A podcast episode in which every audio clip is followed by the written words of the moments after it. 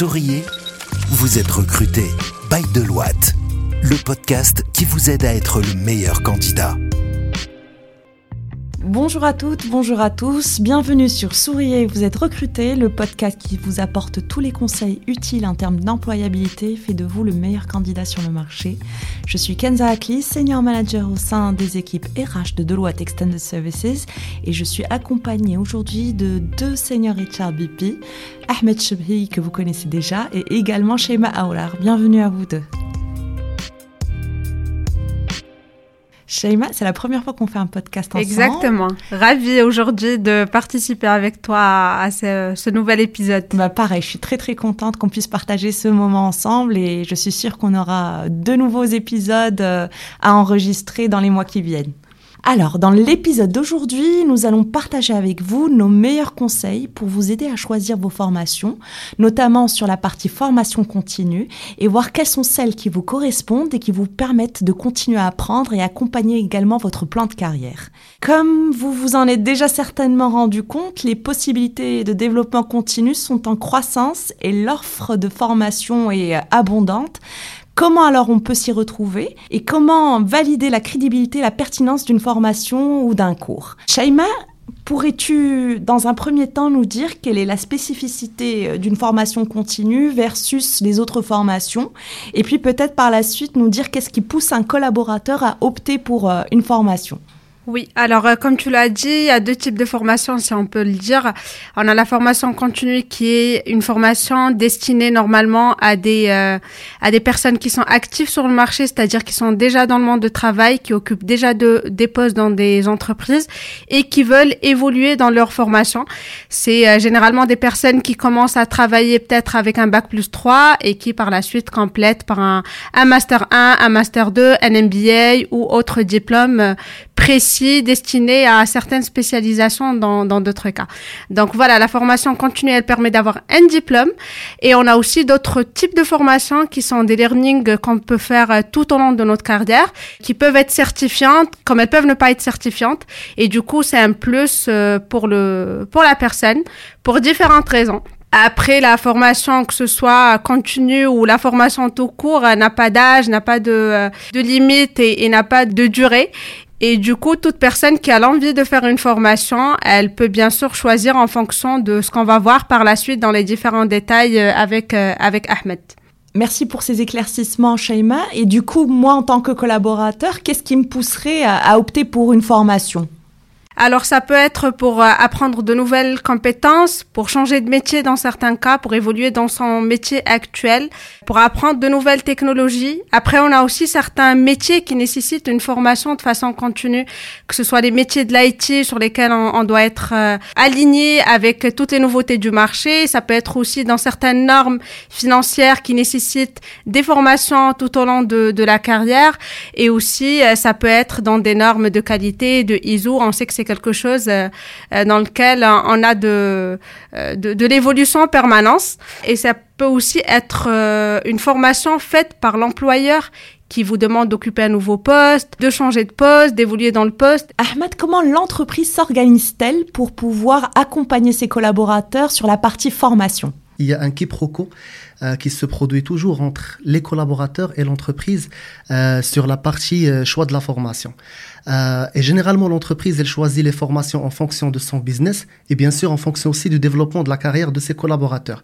Mais il y a toujours ce business qui prime. Par contre, le collaborateur, il voit la formation comme étant un moyen de développer ses connaissances, qu'il soit des connaissances en rapport avec le poste ou pas. Du coup, pour clarifier un peu ce point-là, il faut comprendre ce qui se passe dans les coulisses d'une organisation quand elle monte un plan de formation. Donc, tout d'abord, on, identifie le besoin en formation. Et c'est un besoin qu'on identifie en premier lieu avec les managers. On essaie de savoir quelles sont les, compétences de demain, soft skills et hard skills, euh, quelles sont les connaissances que les collaborateurs doivent avoir demain, quelles sont les attitudes qu'on doit développer parce qu'on peut aussi former sur des attitudes et parfois même sur quelques traits de, de personnalité si on a vraiment des formations type accompagnement. Une fois qu'on identifie le besoin, on passe à la partie caractéristique de ce besoin, c'est-à-dire euh, essayer de, le cerner pour savoir quelles sont les actions adéquates pour pouvoir euh, y répondre. Et là, sur la partie caractéristique, il y a principalement trois volets qu'on prend en considération. Il y a sûrement plusieurs sur la partie ingénierie de formation, mais pour simplifier, on peut aller sur un modèle de, de trois critères. Le premier, c'est le type de formation. Et là, il y a deux typologies. Il y a les formations par médiation, c'est-à-dire que le savoir, il existe et on le transmet, mais il y a aussi les formations par création. Et ça nous est arrivé à plusieurs reprises avec nous cette année, euh, quand on doit trouver une solution à une problématique pour laquelle on n'a pas de documentation. Et là, il y a vraiment des actions qui sont très poussées, qui nous ont euh, permis d'acquérir ce, euh, ce learning ou bien ce savoir. Euh, le deuxième point, c'est la cible. Une formation qui est destinée à un groupe n'est pas une formation qui est destinée à un individu. Et finalement, le scope. Est-ce qu'on cherche à ce que le collaborateur développe cette formation sur le court terme ou bien sur le long terme? Finalement, une fois qu'on a déterminé les différentes euh, dimensions de, ce besoin, bah, il est beaucoup plus facile de penser par la suite à des actions de formation adéquates à ce besoin-là. Et du coup, Ahmed, quelles sont les actions de formation qui sont prévues euh, au sein des entreprises? Alors, pour les actions de formation, déjà, il y, a, un sondage qui a été, euh, qui a été fait et euh, durant lequel les sondés ont confirmé que 20% de, de leurs compétences aujourd'hui, elles proviennent des actions suivantes. Ça provient principalement des classroom learning, euh, ça provient des MOOC, ça provient des formations certifiantes. Il y a aussi un autre type de formation qui, qui contribue aussi à ces 20%, c'est le Corporate University. La Corporate University, c'est tout simplement un partenariat entre une entreprise et une université donnée. Et c'est quelque chose qu'on fait déjà à Deloitte pour pouvoir former certaines catégories ou bien un certain niveau euh, de, de collaborateurs pour acquérir des skills particulières. Et finalement, il y a les coachings et les accompagnements. Mais je précise toujours que là, on est uniquement sur les 20%. Et les 70%, ce sont des actions qui se font, mais euh, desquelles on n'est pas très très conscient. Et la première action, c'est les task force. Donc aujourd'hui, les études ont montré que les task force est un moyen de formation qui permet de monter en compétence des collaborateurs, surtout quand il s'agit de créer une connaissance, de créer un learning pour lequel on n'a pas, on pas de, euh, de support euh, existant sur Internet ou bien dans, dans l'intranet de l'organisation. Le deuxième point euh, qui contribue aussi à ces 70% des, des connaissances, c'est l'emergency assignment. Et je peux vous dire que la semaine dernière, j'étais en table ronde avec un DRH et on lui a posé la question comment vous êtes arrivé à développer vos compétences managériales? Est-ce que c'était votre MBA ou autre chose? Et il nous a dit c'était le emergency assignment, c'était le fait bah, de, de manager dans l'urgence. Le dernier point, et c'est quelque chose qu'on utilise beaucoup aussi à Deloitte, euh, c'est les activités paraprofessionnelles. Par exemple, si un collaborateur il a du mal à communiquer, à s'exprimer, à gérer un projet, etc., bah, on l'intègre dans la fondation Deloitte afin de l'aider à monter telle ou telle compétence sans à ce qu'il soit confronté à un domaine professionnel euh, qui est caractérisé par un niveau de risque qui est élevé. Maintenant qu'on a parlé des différents types de formation, j'aimerais bien voir avec toi, Shaima, notamment la partie formation continue, qui est assez spécifique, pour que tu puisses nous dire euh, euh, comment un collaborateur opte pour ce type de formation et quels sont les éléments qu'il doit prendre en compte pour la choisir. Il y a des éléments à prendre en considération euh, au moment où on fait le choix d'une formation continue. Le premier élément, c'est tout d'abord la renommée de l'école dans laquelle on va faire nos de notre formation et aussi la valeur du diplôme ou du, du, certificat sur le marché de travail et aussi le type de formation parce qu'en tant que salarié, quand on fait une formation à titre personnel, on doit justifier à l'entreprise des moments où on sera pas présent, où on sera à l'école. Donc généralement, on a des écoles qui font des formations week-end, qui font des formations le soir et qui font aussi des formations 100% en ligne. Et du coup, ça facilite aux collaborateurs ou aux salariés de gérer entre le travail au quotidien et aussi la formation dans des conditions euh, bien spécifiques. Et euh, comme ça, il pourra réussir sa formation euh, bien évidemment sans difficulté. Après, bien sûr, avoir bien choisi la formation parce qu'on fait pas une formation juste pour l'ajouter sur le CV.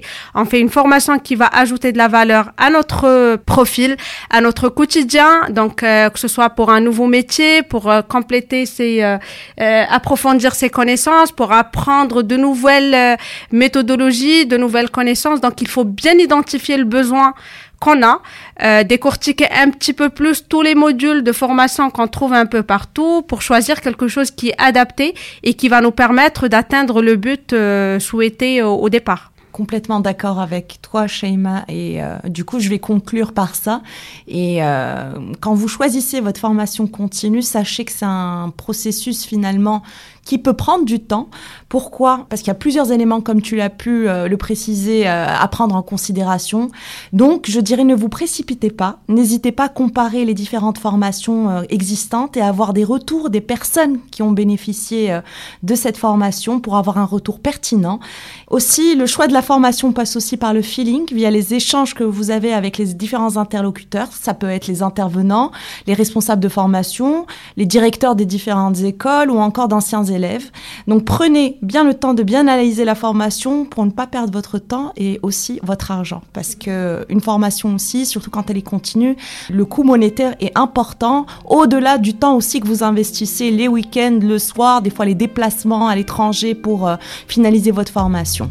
Merci beaucoup Shaima et Ahmed pour votre intervention et les différents conseils que vous avez prodigués à nos euh, auditeurs. N'hésitez pas à nous mettre un like, un commentaire ou 5 étoiles sur votre euh, application préférée Apple Podcast et aussi à nous suivre sur les réseaux sociaux pour avoir les dernières actualités de Deloitte Extended Services. Et je vous dis à très bientôt pour un nouvel épisode. Écoutez, souriez, vous êtes recruté sur toutes les plateformes de podcast. Souriez, vous êtes recruté, le podcast by Deloitte depuis les bureaux de Casablanca.